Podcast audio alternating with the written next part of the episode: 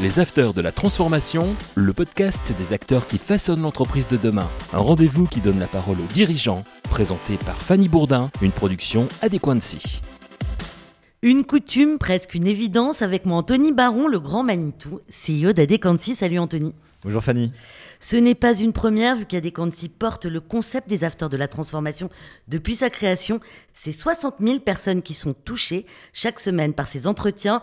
Ensemble, on va échanger sur plusieurs sujets, dont les enjeux des entreprises en 2023, les tensions sur l'emploi des cadres dirigeants, le rebond des défaillances d'entreprises, l'impact de la réforme des retraites. C'est tout un programme.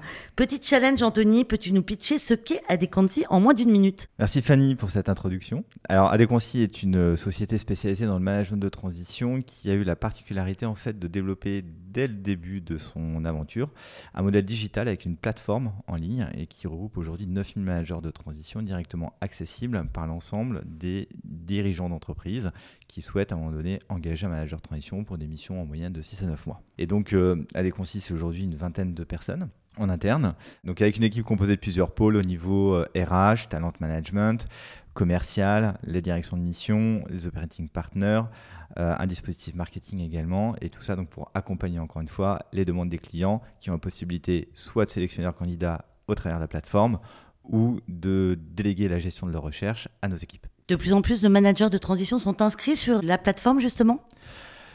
On a en moyenne euh, une centaine de nouveaux inscrits par mois donc sur Adéquancy, ce qui fait qu'aujourd'hui euh, la plateforme donc, euh, dépasse les 9000 membres euh, sur un marché qui va représenter à peu près 5000 missions par an. Donc globalement, je pense qu'on a largement du choix quelque part et la possibilité de trouver ces managers de transition sur Adéquancy. Ça va me permettre de rebondir sur le bilan 2022 d'Adéquancy. Alors où vous en êtes?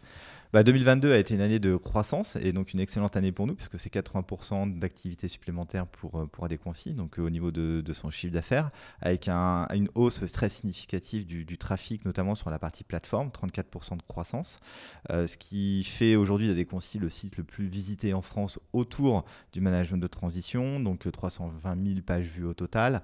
Et puis c'est surtout la, la, finalité qui est importante pour nous, qui sont les recherches de managers de transition. Donc on l'a vu, 6 000 recherche de managers de transition sont passés donc, euh, sur les moteurs de recherche de euh, la, la, plateforme d'Adéquancy, sur un marché qui représente 5000 missions par an, donc euh, une vraie hausse par rapport aux années précédentes et qui est très significative et puis en, même temps très rassurante aussi pour la, suite et la projection sur, sur 2023.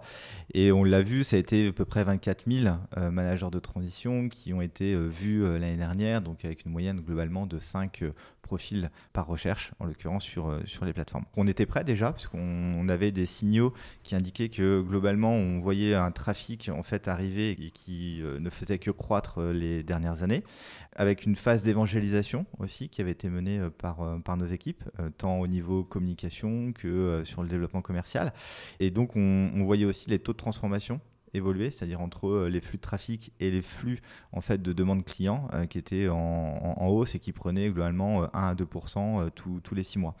à nous aussi maintenant de travailler pour améliorer encore plus ce, taux de transformation, mais c'est clairement un, impact positif. Donc la part du digital aujourd'hui et de la plateforme représente 30% de nos revenus, donc ce qui est une part non négligeable et ce qui permet à des bah, de faire une croissance plus forte que celle, la moyenne du marché, qui est plutôt autour de 30-35% quand même une année globalement 2022 pour le management de transition qui est très bonne, euh, qui est une année plutôt de reprise euh, ou de renormalisation par rapport à ce qu'on a connu euh, avant la, crise Covid. Et puis à noter aussi que au-delà de la partie plateforme, Adéquancy a, a, lancé un certain nombre d'initiatives. je pense notamment au, programme ISA, qui est l'impact solidaire d'Adéquancy, donc qui a été mis en place en partenariat avec la plateforme One, qui a été initialement prévu pour nos collaborateurs et qu'on a ouvert donc en fin d'année à l'ensemble de managers de transition. Que c'est exactement Donc ISA euh, consiste en fait à offrir deux jours euh, de bénévolat et de mécénat de compétences à nos collaborateurs et managers de transition à l'issue de leur mission pour aller passer du temps euh, au sein d'associations. Donc, ils ont la possibilité de sélectionner des missions dans des associations qui, qui, les intéressent. Donc, certains d'entre eux sont allés accompagner des associations dans l'univers animalier pour apporter leur pierre à l'édifice. Tu as fait le programme ISA. Qu'est-ce que tu as fait toi Absolument, j'ai fait, fait deux missions qui, étaient, qui, étaient, très intéressantes. La première, j'ai accompagné sur une matinale, donc Wake Up Café, qui facilite la réinsertion professionnelle de personnes qui ont eu des, des peines de prison. Donc voilà, on a parlé un peu entrepreneuriat et, euh, et, marché de l'emploi pour eux. Euh, et puis euh, la, deuxième mission que j'ai menée, c'était pour France Nature Environnement Île-de-France, qui cherchait à refaire et à refondre sa, stratégie de communication. Donc j'ai travaillé dessus. En tant qu'individu, qu'est-ce que ça t'a apporté? Oh, C'est une expérience humaine hein, avant tout qu'on va chercher. Et puis ça, permet aussi de, sortir du cadre. et je le, dis pour moi, mais je le dis aussi pour les collaborateurs qui ont eu cette, expérience et qui en ont témoigné. c'est un moyen pour eux, encore une fois, de, voilà, de sortir du cadre du, du travail, ça donne aussi beaucoup de sens, en fait, euh, au-delà de notre métier euh, qu'on fait, je pense, assez bien, qui est voilà, d'accompagner des clients dans, dans le management de transition, qui est aussi d'apporter un, sens différent et d'utiliser nos compétences en dehors du, cadre de la mission régalienne qui est la nôtre pour accompagner la croissance, les conseillers va aussi euh, renforcer ses équipes, donc euh, au niveau des différents pôles, euh, au niveau de l'équipe commerciale, au niveau des directeurs de mission, également sur l'équipe RH et Talent Management. Et puis une belle initiative aussi qui a été lancée qui porte plutôt vers les managers de transition, qui consiste à toujours sur ce modèle de, la transparence, donc mettre en avant des partages de contenu, de valeurs et d'expertise, notamment le club utilisateur qui a été lancé. Donc club utilisateur qui permet à chaque manager de transition de pouvoir s'appuyer euh, sur les bonnes pratiques euh, pour mettre en avant son, profil, euh, des témoignages également de managers de transition et puis des conférences en ligne. Donc on a animé de façon globalement trimestrielle l'année dernière avec à chaque fois des intervenants clés du monde économique euh, qui sont euh, intervenus. Donc on a euh, reçu à titre d'exemple le président de SAP France, on a reçu également le DRH du groupe EDF, e etc. Donc c'est vraiment passionnant. Quels sont les grands axes de perspective d'Adéquancy en 2023 2023 bah, va être une continuité de l'année 2022. On va aller euh, chercher également cette euh, croissance euh, forte et ou même, je cette, cette hyper croissance avec un début d'année d'ailleurs qui, qui, est plutôt prometteur puisque on avait des très bons signaux fin, fin 2022 qui se confirment sur 2023 avec une augmentation en fait de la demande notamment issue de la partie plateforme. Donc ça, c'est, on arrive globalement à 2-3 demandes par jour. Donc c'est un signal vraiment très, très positif. Concernant la plateforme, on va également lancer un programme de refonte en fait, euh, pour la rendre plus fonctionnelle et plus moderne aussi euh, sur euh, les technologies qui sont utilisées. On poursuit également le plan de recrutement des différents pôles d'adéquancy, donc pour bah, continuer à accompagner cette croissance qui est, nécessaire, donc sur le volet commercial, sur la direction de mission, sur aussi une certaine proximité locale qui va être à venir, et puis poursuivre également donc ces partages d'expérience et de contenu, permettre ainsi à la fois aux clients et aux managers de transition de pouvoir toujours avoir la bonne information juste euh, qui va être un vrai outil d'aide à la décision euh, dans les choix euh, qui sont faits quand ils vont rechercher un manager de transition. Et pour ça, donc, une des initiatives qu'on va engager cette année, c'est notamment travailler un peu plus la dimension data, donc données, à deux niveaux. Un, communiquer donc, auprès de nos managers de transition et auprès de nos clients sur globalement les, les données clés du, marché, puisque avec plus de 9000 managers de transition aujourd'hui, on sait qu'on a l'information utile euh, pour chacun d'entre eux savoir où sont les managers de transition en termes de disponibilité, euh, les évolutions également sur les parties euh, tarifaires, la dimension expertise également, sectorielle aussi. Donc toutes ces informations-là sur lesquelles on est aujourd'hui en train de travailler. Et puis cette dimension data nous amène également à renforcer en fait notre algorithme de recherche, euh, puisque avec 4-5 ans maintenant d'existence sur, sur le marché, on a, on le sait, hein, le, référentiel métier le plus riche en fait en, en France aujourd'hui sur le management de transition euh, maintenant, ce référentiel doit être clairement utile et encore plus utilisé pour avoir des résultats de recherche euh, toujours plus optimales. Donc ça, c'est un, de nos chantiers. Et puis au travers euh, des actions entreprises, ce qu'on espère et ce qu'on entrevoit, c'est clairement un accroissement de la notoriété d'Adéquancy sur, sur le marché. Alors c'est vrai que les dernières années ont été plutôt très bonnes de ce point de vue, mais on sait qu'on a encore beaucoup de choses à apporter et sur lesquelles communiquer. On va parler maintenant un peu des entreprises euh, d'aujourd'hui et pourquoi plus qu'hier, elles doivent se transformer. Une des raisons est assez simple, c'est toujours rester compétitif globalement. Donc, euh, quand en plus de ça, on a une entreprise qui a une certaine ancienneté, certaines habitudes, elle est amenée à devoir euh, se, moderniser aussi pour répondre euh, à la fois à des concurrents qui vont arriver avec un avantage différenciant qui peut les disrupter. on l'a vu, hein, certains clients, et d'ailleurs qu'on a pu accompagner, qu'on fait des virages vers l'industrie 4.0. je pense à un directeur général qui est actuellement en mission pour un groupe industriel qui a fait ce virage-là, et lui pilote notamment cette transformation vers l'industrie 4.0. On est sur un périmètre qui fait peu près 450 millions d'euros, euh, une présence euh, forte internationale, euh, des opérations de croissance externe qui sont menées. Donc là, on a l'exemple typique de cette société familiale qui existe depuis 50 ans, qui là a fait le choix de rester compétitive à travers ce, cette, cette, transformation. On est aussi dans un schéma ou climat où l'emploi reste tendu, malgré tout ce qu'on entend autour de la période inflationniste, autour de l'augmentation des, des, coûts matières donc, et des coûts de l'énergie etc. Euh, le marché de l'emploi reste tendu, donc euh, pour rester compétitif, euh, être attractif d'un point de vue de, ces recrutements est, clairement quelque chose d'important. et pour ça, donc en fait, on en a beaucoup parlé, nous, ces deux dernières années, pour gérer justement la, crise Covid, c'est cette symétrie des attentions, c'est-à-dire porter autant d'attention aux employés et aux salariés, donc qu'aux clients. Et donc c'est quelque chose sur lequel il faut continuer à, à, miser. Je pense que les DRH, notamment sur les deux, trois prochaines années, vont avoir encore beaucoup euh, de chantiers euh, à mener, euh, notamment sur la GPEC, qui est la gestion prévisionnelle de l'emploi et, des compétences. Puis bah, continuer à travailler hein, ces modes d'hybridation du travail, puisque tout le monde n'est pas retourné en présentiel. Il n'y a pas de volonté non plus pour toutes les entreprises d'offrir ce, cadre-là. Donc ça, c'est un point qui est, qui est, clairement important. Et puis gagner aussi, toujours dans ces sujets de transformation, pour moi, c'est la visibilité. Quand on a la bonne offre, le bon produit au, bon moment, euh, clairement, c'est euh, euh, bah, pouvoir se différencier par des, actions de communication de visibilité et de, le faire de façon très forte. Ce qu'on a vu aussi ces deux dernières années, je pense que 2023 va être une année également qui va être assez prometteuse à ce niveau-là, c'est toute la partie M&A, donc les opérations de croissance externe, de spin-off ou de carve-out qui pourront avoir lieu. Et là aussi, c'est l'opportunité pour les entreprises qui, au travers des transformations menées, souhaitent se diversifier. Euh, il y aura des opportunités aussi sur le marché, puisque on pourra en reparler, mais on voit qu'il y a des entreprises qui vont peut-être moins bien se porter. Enfin voilà, les défaillances d'entreprises qu'on commence peut-être à repartir à la hausse. Mais en tout cas, ça va créer plutôt des opportunités pour des, groupes euh, ou des entreprises de, taille intermédiaire qui sont bien installées de pouvoir aller euh, chercher clairement des, bah, des opportunités d'acquisition. Donc tu réponds déjà plus ou moins à ma prochaine question. Comment accompagner correctement les cadres dirigeants des entreprises françaises et européennes aujourd'hui? Bah, J'ai parlé effectivement de la, GPEC, donc euh, elle, prend un, poids, euh, je pense, en de plus en plus important, euh, encore une fois, dans un marché de l'emploi qui est, tendu. Donc la part aujourd'hui du, temps consacré ou de l'énergie pour les organisations et celle à la fidélisation des collaborateurs. Voilà, pour éviter la fuite des talents.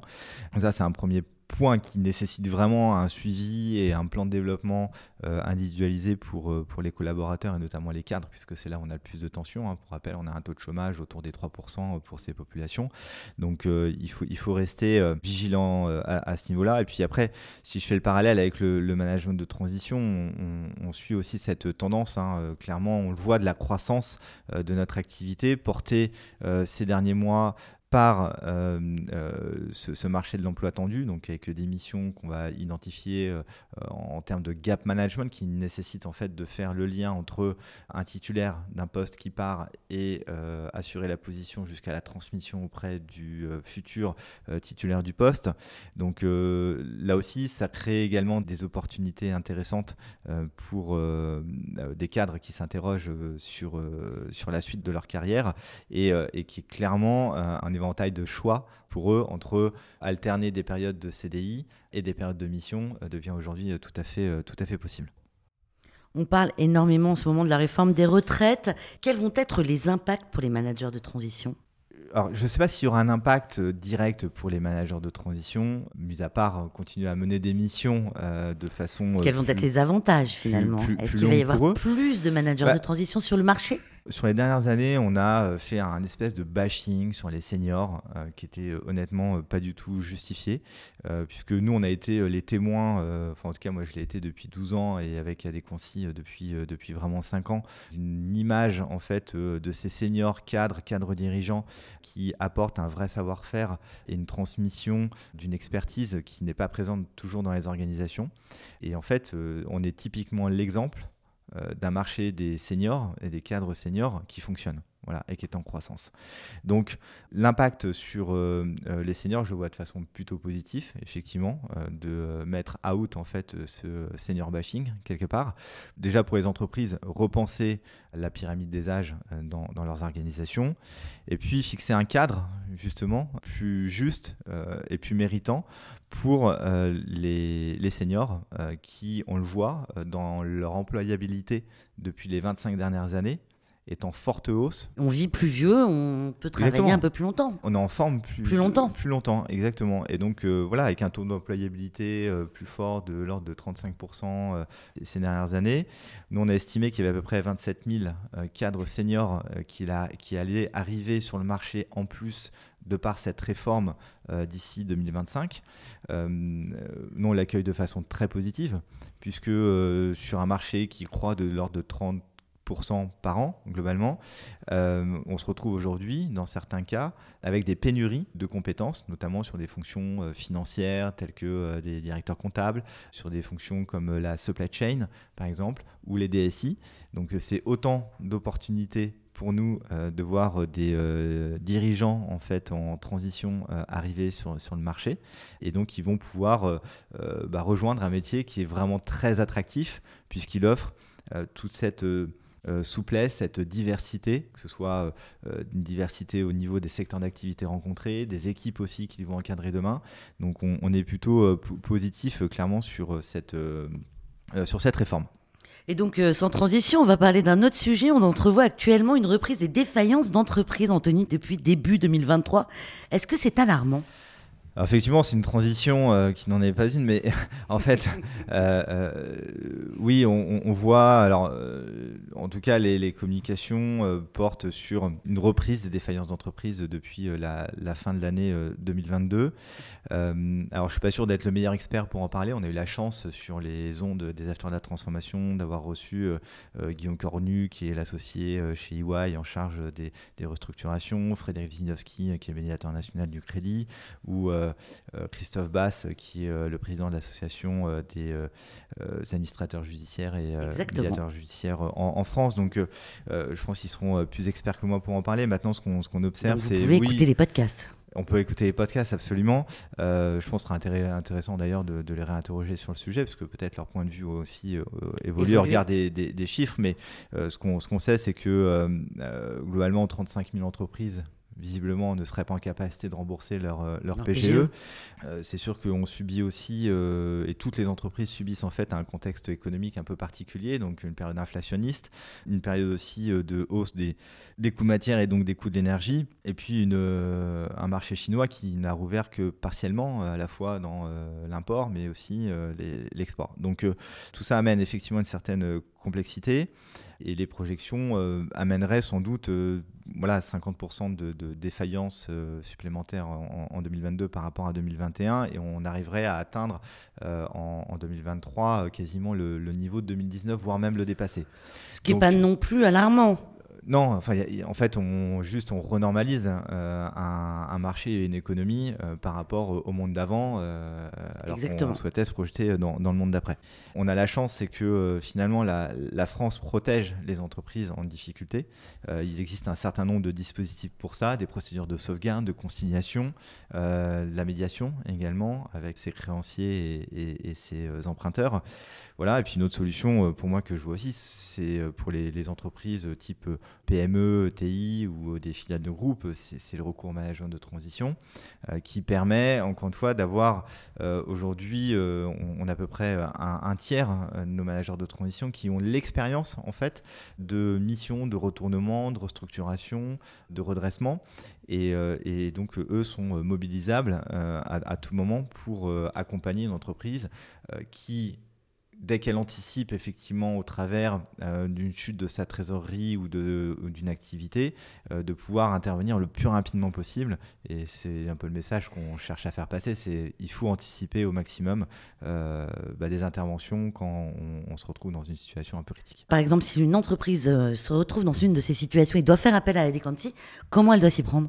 Très simple, elle peut effectivement nous, contacter directement. On a un numéro de téléphone hein, qui est le 01 77 35 78 35 pour faire un peu de pub au passage. Et puis surtout euh, l'accès euh, à, nos plateformes. Euh, souvent les, fonctions de DG ou de directeur financier sont très utiles dans ce cas de figure. le DG, puisqu'il va apporter encore une fois soit une connaissance méthodologique de, de procédures et, et d'accompagnement en fait pour redresser ou restructurer l'organisation euh, et puis le, directeur financier qui va pouvoir avoir un regard en fait externe et objectif euh, sur la situation financière de la société, euh, voir s'il y a des possibilités de la recapitaliser, de la refinancer par l'endettement ou, ou d'aller chercher de, de, nouveaux actionnaires pour permettre à l'entreprise de repartir. Un immense merci Anthony Baron d'avoir apporté cet éclairage sur ces différents sujets. Merci beaucoup Fanny. Je rappelle et je vous remercie euh, d'être de plus en plus nombreux à écouter les podcasts des Acteurs de la Transformation. Vous pouvez retrouver d'autres interviews sur vos plateformes d'écoute habituelles. À très bientôt. Les Afters de la Transformation, une émission à écouter et à télécharger sur adequancy.com et toutes les plateformes de podcast.